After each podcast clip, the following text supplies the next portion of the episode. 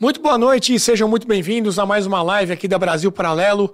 Hoje eu com meu amigo Diego Rosa. Tudo bom, Diego? Boa noite, Renato. Boa noite, audiência. Tudo ótimo.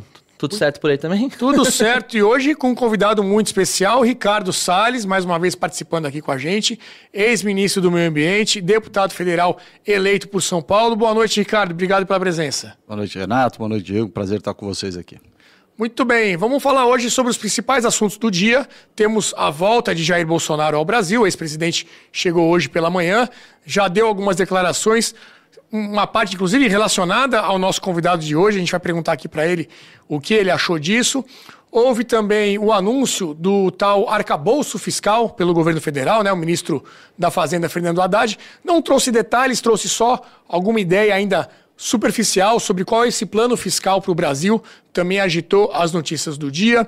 Vamos falar também é, de CPI do MST com o nosso convidado, que também está muito por dentro desse assunto. Será que vai ser instalada, não vai ser instalada? O que é que se pretende investigar em cima disso?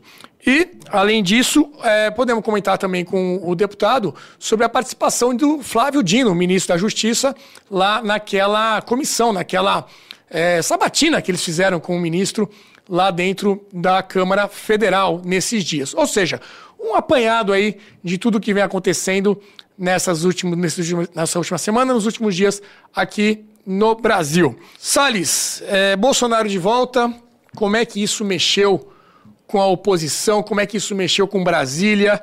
O que, que você viu hoje que te chamou, te chamou a atenção e qual o papel que você espera que ele exerça daqui para frente na política nacional? Renato, mudou tudo.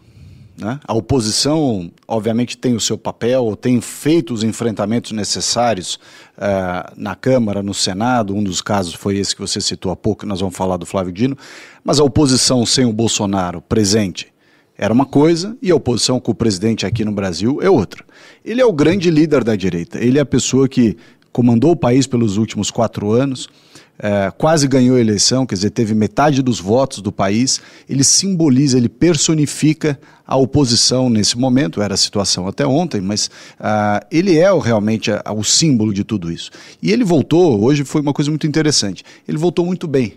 Voltou alegre, está predisposto, está com vontade de rodar o Brasil, visitar todos os estados, enfim. E o que nós queremos é isso, que ele seja realmente o símbolo do que é a nossa direita, os conservadores, a visão liberal. Ele é a pessoa com maior capital político né, nesse espectro é, brasileiro. Né?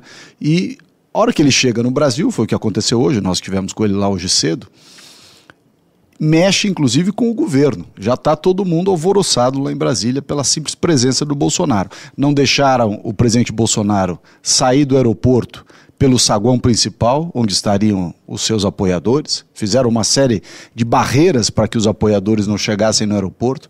Proibiram o presidente de sair do aeroporto em carro aberto. Quer dizer, fizeram de tudo. Isso, é, isso aí tudo você acha que foi ação do governo e não questão de ah, segurança? Não, a questão de segurança é o, é o pretexto utilizado. Mas é óbvio que por trás disso o mais relevante é tentar minimizar ao máximo o impacto da chegada do Bolsonaro. Mas o impacto da chegada do Bolsonaro é tremendo, tremendo. E nesse momento, em especial, em que o governo do PT já começa a mostrar que não tem projeto, que tem uma série de problemas já de, de improbidades aí, de corrupção e tudo mais. É um que viaja com o jatinho da FAB, a outra que é ligada à milícia, o outro não sei das coisas. Economia não está nada bem, né? tem a discussão do arcabouço aí que daqui a pouco nós vamos fazer, mas tudo isso, né? as falas do Lula sobre o, sobre o Sérgio Moro, né? falas desastrosas. Então o presidente Bolsonaro chega no momento em que diz: olha, vocês votaram no Lula, fizeram o L, olha aí o que vocês têm. Salles, hoje o presidente Bolsonaro, uh, perguntado sobre quem ele apoiaria para eleição aqui na cidade de São Paulo, na prefeitura, é, entre o seu nome que surge e o nome do Eduardo Bolsonaro, ele declarou apoio a você. Como você recebe é, esse apoio e como está a sua expectativa para essa eleição? Veja, eu primeiro sou muito grato ao a confiança que o presidente tem em mim. Eu fui ministro dele, né, de meio ambiente, depois agora candidato a deputado federal quarto mais eleito do estado de São Paulo, sempre com a bandeira do presidente Bolsonaro ao lado, que ele foi quem nos conduziu, e eu sou muito grato a ele, fico muito contente por ele ter feito essa manifestação de confiança, dito da minha, da minha experiência, já fui do executivo estadual, federal, etc., e agora no legislativo. É, A eleição em São Paulo vai ser uma eleição muito polarizada com a esquerda na, na pessoa do Guilherme Boulos. Ele é o candidato que representa aí a visão da esquerda, apoio do Lula e tudo mais. Uh, e de outro lado, creio eu que a proposta que a gente pode levar ter é uma proposta de coisas boas para a cidade, cuidar das pessoas da cidade, criar oportunidade da cidade. Isso a direita faz muito melhor que a esquerda. A esquerda é boa de marketing, mas a esquerda, a direita foi quem entregou os melhores resultados nas administrações municipais mundo afora, não é só do Brasil. E exemplo importante para nós, o que foi feito em Nova York. Nova York, em 1993, quando o Giuliani se tornou prefeito de Nova York, estava suja, perigosa, abandonada, mal cuidada, cheio de eh, drogado, gangue, etc. Muito parecido com a nossa realidade de São Paulo. Então vai ser um, momento de, muito interessante da política municipal. Agora, como é que essa, esse comentário do, do ex-presidente mexeu com o PL? Enfim, ele, as opções colocadas foram o, o próprio filho, né, o Eduardo, e o seu nome. É, essas conversas já estavam avançadas, agora que ele falou, está resolvido. Como é que isso está dentro do partido para essa definição do candidato? O PL participa, através da Secretaria de, de Verde e Meio Ambiente, duas subprefeituras, participa da administração do Nunes. É... Do Ricardo Nunes, atual prefeito Exato, aqui de São Paulo. Do prefeito de São Paulo, exatamente.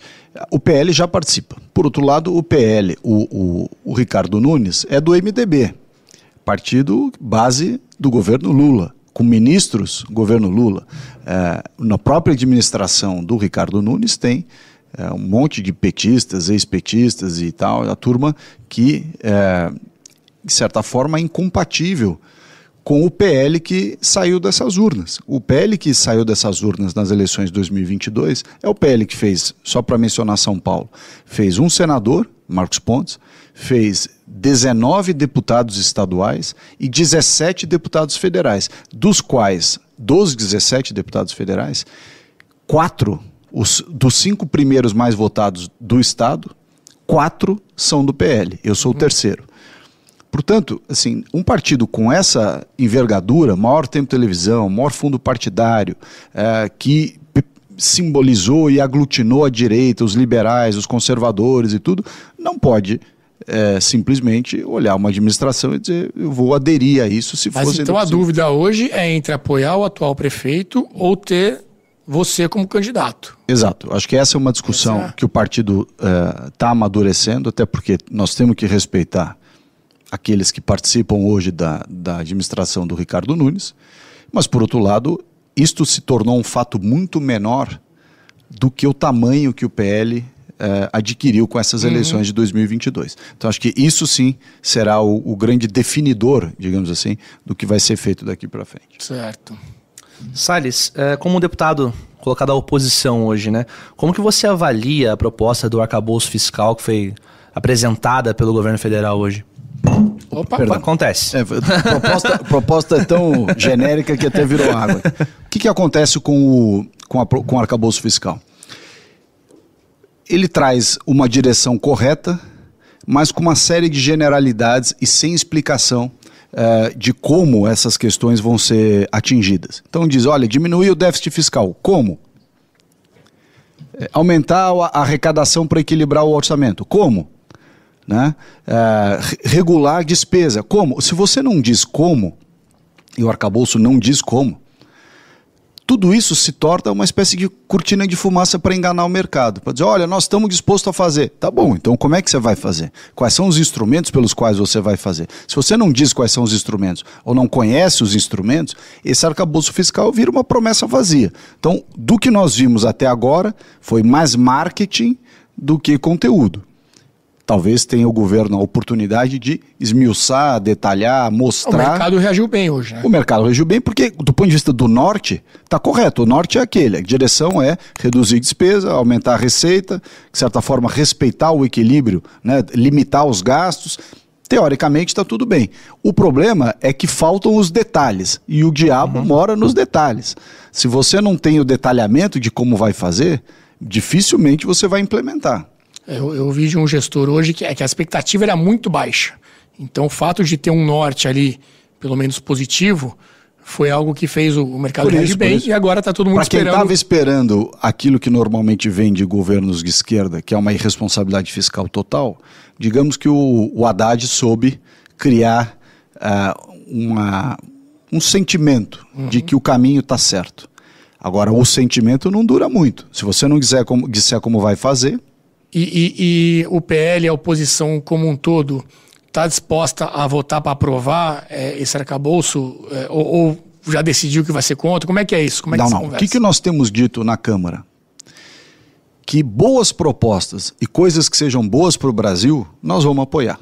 Nós não vamos fazer o Brasil se sacrificar apenas para tirar lasquinha política disso, que foi o que a oposição fez nesses quatro anos. A oposição irracional do PT, do PSOL, de vários partidos ligados daí à esquerda, fizeram questão de prejudicar o Brasil em todas as áreas, atacar o Brasil, inclusive lá fora, denegrir a imagem do seu próprio país para tirar a lasquinha política contra o presidente Bolsonaro e a administração que se encerrou. Nós não vamos fazer isso. Nós vamos fazer se for coisa boa, que eu acho difícil ter coisa boa desse governo para votar, mas se for coisa boa, a gente apoia.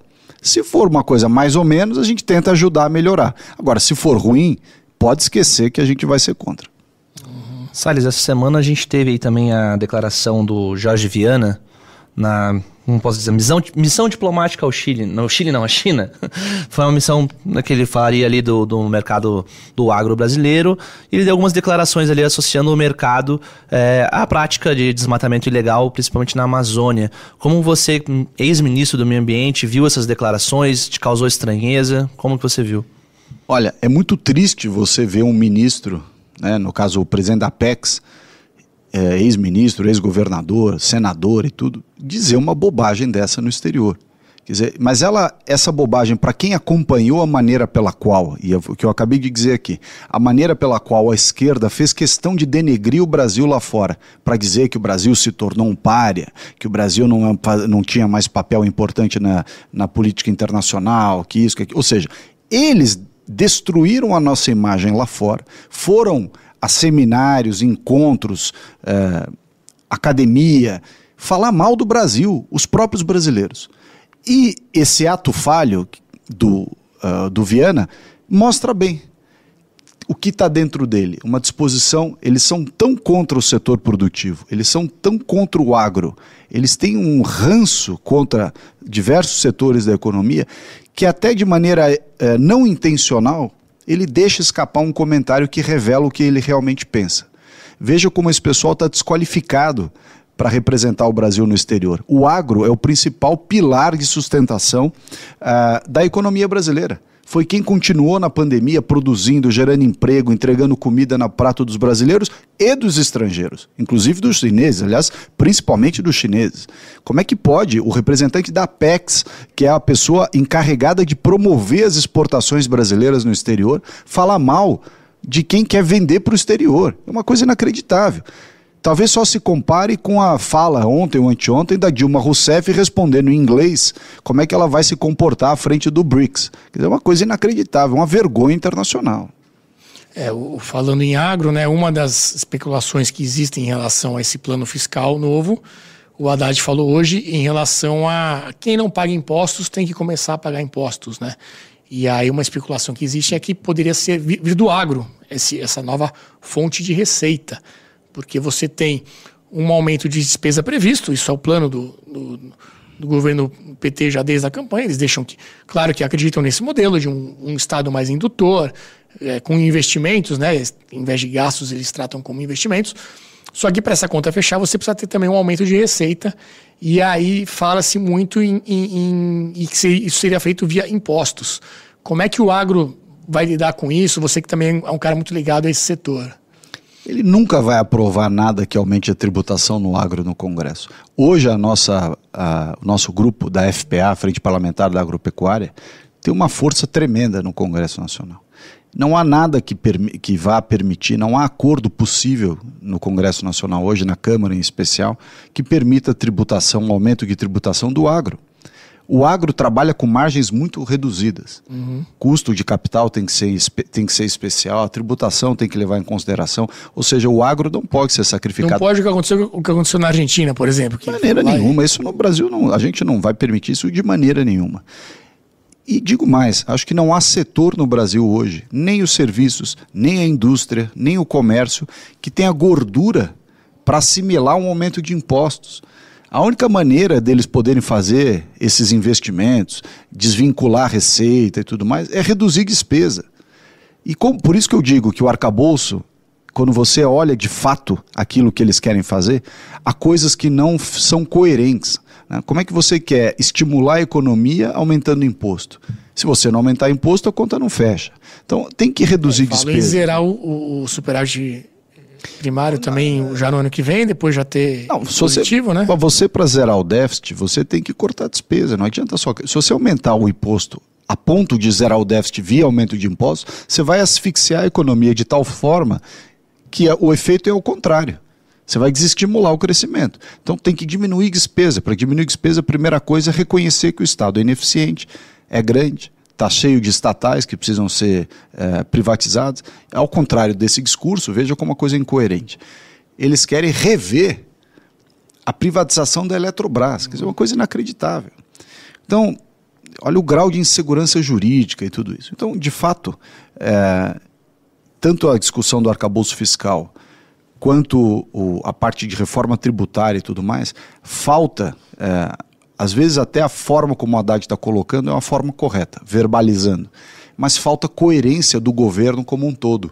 Você vê que há uma ilha, é, talvez entre o Haddad, a Simone Tebet e o Geraldo Alckmin, esses três estão formando uma ilha de raciocínio um pouco mais lógico uhum. e mais racional, é, muito contrastante com o resto do governo, que é absolutamente despreparado, irracional e incoerente. É isso que nós estamos vendo. É, a Glaze dá declarações no outro sentido. Né? Glaze, é, Mercadante, enfim, todos os outros, quer dizer, só, esses, só esse grupinho aqui, que do ponto de vista econômico tem mais coerência. Ainda assim, né, você vê que todo dia tem o próprio Lula atacando o Banco Central, falando que vai interferir nos juros, mexeram, aquele o ministro uh, da Previdência mexeu no, no consignado, no, no, no percentual do consignado, nos juros do consignado, juros, é. como se pela canetada se reduzisse juros. Se fosse fácil reduzir juros pela canetada, já tinha dado a canetada há muito tempo. Quem não queria dar uma canetada dessa? Então, eh, veja como falta realmente coerência, firmeza naquilo que eles acri dizem acreditar. Eu não acho que eles acreditam é, nesse, nesse norte que se desenha no arcabouço. E, uhum. consequentemente, nós não vamos poder votar um cheque em branco para um governo que não diz como vai fazer. Isso nós não vamos fazer. Salles, a audiência está cobrando a gente fazer uma pergunta aqui, que foi um, uma coisa que saiu na, na imprensa hoje e me gerou curiosidade também. É, o Bolsonaro ele reclamou ali que a Casa Civil, o presidente, na figura ali do Lula, do governo, não disponibilizou para ele o carro blindado nessa chegada dele ao Brasil. Em contrapartida, o governo também diz que isso não existe nenhuma como posso dizer, num, previsão legal, uma previsão né? legal para que uma obrigação para que se fornecesse esse veículo blindado para o Bolsonaro.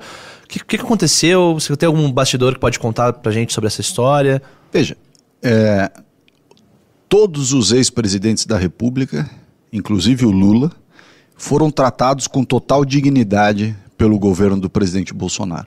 Não houve nenhum ato de revanchismo, de deselegância, de utilizar os mecanismos estatais para prejudicar nenhum ex-presidente. E aí chega o Bolsonaro no Brasil, ao invés de o Estado brasileiro fornecer os meios e tem os meios, estão lá os carros. Quer dizer, não está fornecendo o carro blindado porque não quer. Esse carro existe, então? Claro que existe. A, a, toda a frota da presidência da República, do, do primeiro escalão do gabinete presidencial, toda essa frota é a frota de carro blindado. Inclusive foi é, renovado, né, porque já estavam velhos. E ainda que não fosse, ainda que você admita que, olha, não temos carro suficiente, não é nada para o governo brasileiro você disponibilizar dois carros blindados para o presidente da República ou ex-presidente da República utilizar, sendo que ele próprio, Bolsonaro, foi alvo de um atentado que quase tirou a vida dele antes da campanha, facada. Foi diversas vezes ameaçado de morte por radicais e tudo mais. Ou seja, ele é um ex-presidente da República. Houve episódio do PCC agora recente. É, episódio do PCC contra o Moro e assim vai. Ele é um ex-presidente da República. Todo país decente, governos decentes, tratam seus ex-presidentes com dignidade. Ainda que você tenha divergências políticas com ele. O governo Bolsonaro tratou todos os ex-presidentes, inclusive o Lula, repito, com total dignidade ainda que discordando de tudo que o Lula pense ou represente. Então, mostra que há um grau de revanchismo, né, um, um, uma, uma raiva, ao contrário da história, o amor ganhou, o amor venceu, o amor é lindo. No, no, não está sendo o governo do amor, muito pelo contrário, está sendo o governo do ódio, do rancor, do revanchismo. Né? Então, e, essa, e esse fato agora de negar ao presidente uma medida de segurança importante revela bem, materializa bem esse revanchismo. Hoje você teve um dia já bastante agitado, né? Estava lá com o presidente de manhã, veio para São Paulo aqui nos atender, já tem um outro compromisso daqui a pouco, então a gente está com a pauta aqui bem, bem diversificada e queremos falar de todos os assuntos. Deputado, CPI do MST. Né? A gente tem falado muito a gente ouve muito na imprensa falar sobre a CPMI, que é sobre os atos do dia 8 de janeiro, que, ao que parece, está encaminhada e, e vai ser instalada em breve.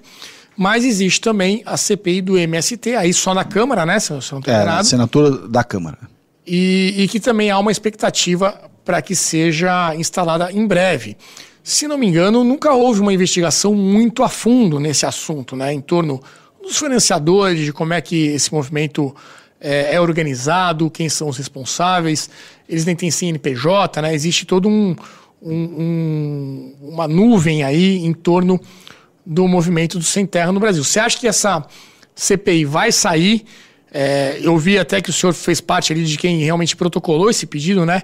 E uma coisa interessante, né? Ao seu lado estava Kim Kataguiri, que até outro dia vocês estavam aí protagonizando algumas, alguns rachas ali da direita e, e, e, e lados opostos, né? No mesmo, no mesmo espectro, mas como adversários. E agora, talvez com um inimigo comum para vocês, a coisa acaba aglutinando. Conta um pouco sobre os bastidores de como é que está esse movimento em torno da CPI.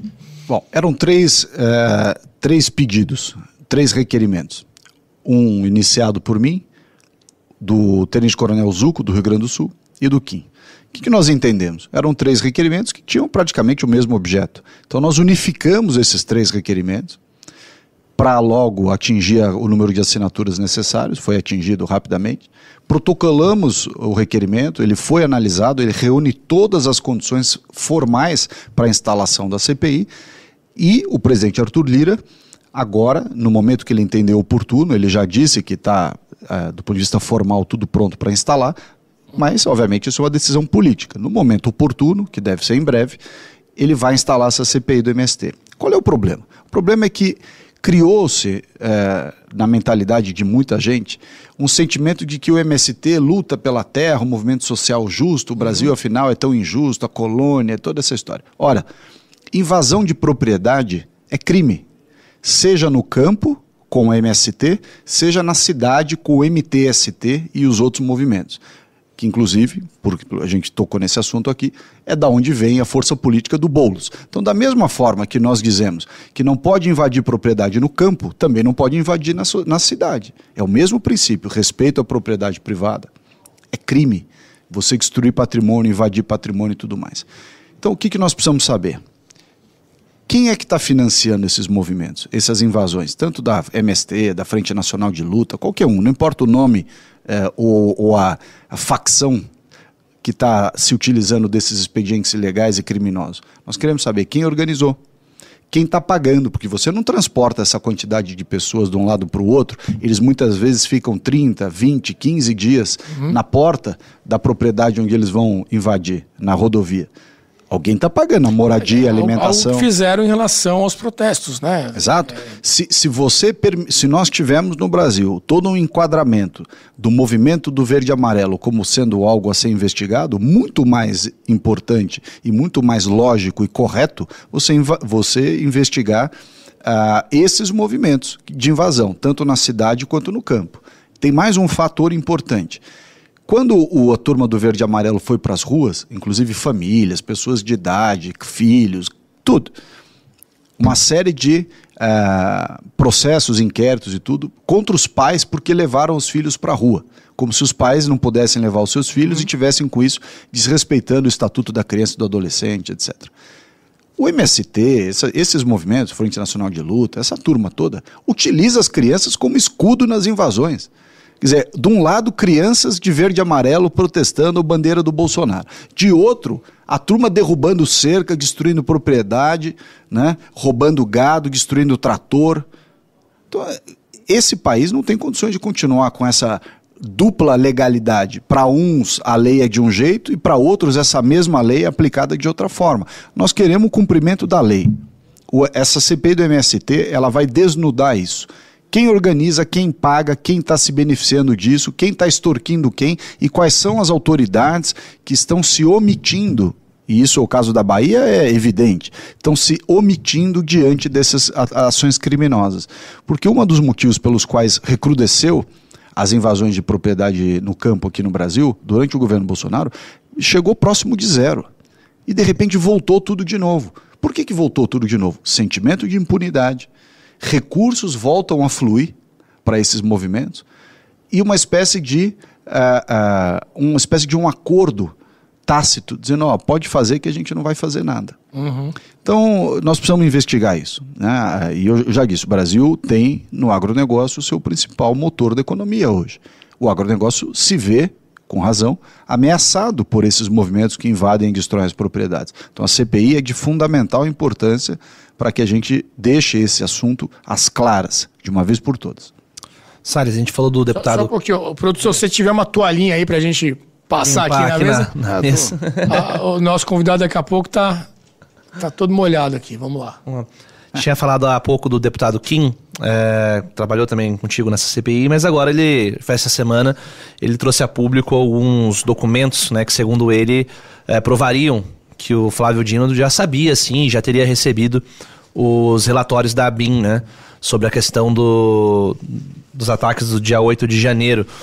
É, você chegou a ver esses documentos? Você. Eu não vi, não vi, mas me parece, pelo que eu soube lá na Câmara, que são documentos muito, muito consistentes e que demonstram realmente que o ministro Flávio Dino sabia, com pelo menos um dia de antecedência, que aqueles, aquela ameaça de invasão era real. Inclusive, teria ele próprio é, despachado para as, para as autoridades é, de, de, polícia dele, Polícia Rodoviária Federal, etc., para se é, é, interarem do que estava acontecando. Portanto, é inegável se esses documentos ele são. Faz referência mesmo. a esse documento anterior. Exato. Então, é, como ele vai voltar à Câmara é, para agora na comissão de fiscalização e controle, e há, há dois requerimentos já aprovados para ele comparecer, inclusive com data já é, determinada. Eu não lembro quais são as datas. Um na Comissão de Fiscalização e Controle, presidido pela Bia Kisses, e outro na Comissão de Segurança Pública, presidida pelo deputado Anderson do Rio Grande do Sul, Sanderson do Rio Grande do Sul. Tanto o Sanderson quanto a Bia já organizaram as informações que ele vai ter que prestar e principalmente vão questioná-lo sobre, sobre essa aparente incongruência entre o que ele falou na CCJ e o que os documentos demonstram. Mas a, a atuação dele ali na CCJ, ele ficou muito à vontade, né, o, o ministro. Como é que, que, que é você achou? Difícil, Como é que você avaliou Renato. ali? É, veja só, eu não estava não tava no dia, mas eu assisti, eu como ministro fui várias vezes ao Congresso, uhum. eu nunca fui convocado, eu sempre fui convidado. São situações diferentes, né? O convidado, ele fala pelo tempo que quer, os assuntos que quer. Ah. O convocado não, ele fala pelo tempo que foi convocado e pelo assunto, ele é obrigado a responder os assuntos. A, a, o, o, requerimento de convocação, ele elenca quais são as matérias que ele tem que responder. Convocado. Ele foi convidado. Convidado. Foi convidado. Ah, ele foi convidado. É, tanto na CCJ quanto nessas duas outras oportunidades que virão, fiscalização e controle e segurança pública, ele foi sempre convidado. Tá. É uma praxe do, do, da, do Congresso, em geral, convidar. Hum. Você só convoca quando o fato é muito grave e a pessoa se recusa a ir na qualidade de convidado. Perfeito. E no caso dele, na CCJ, uh, eh, ele foi como convidado, mas não prestou, ao que tudo indica, a totalidade das informações, ou seja, mentiu. Se ele mentiu mesmo, e eu não sei se mentiu, mas Se ele mentiu mesmo, ele vai ter muito problema na, na Comissão de Fiscalização e Controle, porque, como o nome diz, é a comissão que fiscaliza os órgãos do Executivo. E ali há, inclusive, a possibilidade de responsabilização.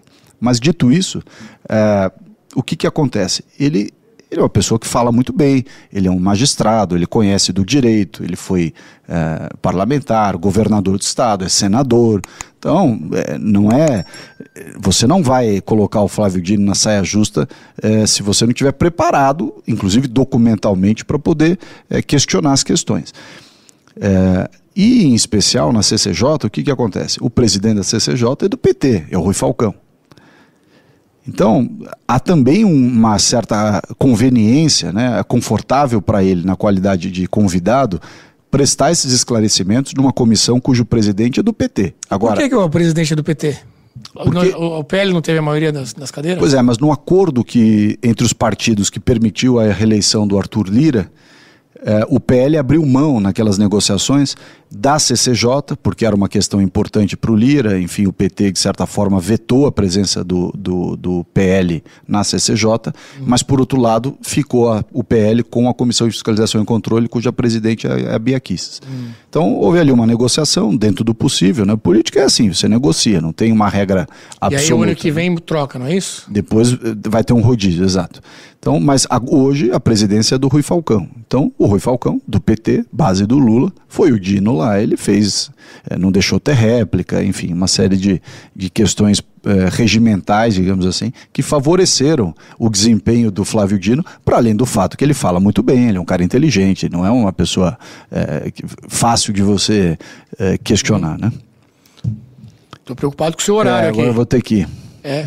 Infelizmente. Uma última do Diego aqui para finalizar? Não, eu finalizei tá? Bate pronto minhas aqui, tá é. tudo tranquilo. Então tá bom. Produção, como é que é? Temos mais um VTzinho aqui de despedida, né? Bom, é, vou, vou dar aqui a, a, o, a palavra para o deputado dar o seu recado final, então, para os nossos espectadores. Agradecer, veio nessa correria. É, como eu citei, hoje um dia muito agitado lá em Brasília, né? Volta do presidente Bolsonaro.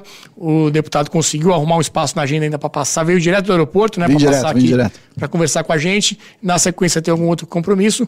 Então, enfim, deixa aí um recado final e a gente segue acompanhando tudo que acontece, que acho que notícia não vai faltar aí pelos próximos dias, não, né? Não, com certeza não vai faltar. Agradecer a vocês, parabenizar sempre o Brasil Paralelo pelo excelente trabalho que fazem e dizer que hoje é um dia muito feliz para o Brasil de retorno do nosso presidente Bolsonaro e e vejam só, o Brasil escolheu o presidente Lula para esse retorno. E nós estamos vendo que a falta de um projeto, a falta de um norte, uma visão equivocada, até muito parecida com o que acontece na América Latina, já está cobrando um preço do nosso país. Né? Essa, essa é uma reflexão que muitos daqueles que fizeram L, né, não gostavam do Bolsonaro, birrinha do governo, talvez tenham agora a oportunidade de refletir como efetivamente, e essa é uma questão que o Brasil Paralelo sempre demonstra bem, fundamento, é, princípios, valores, a visão liberal do Estado, a eficiência, tudo isso, são muito relevantes para o futuro.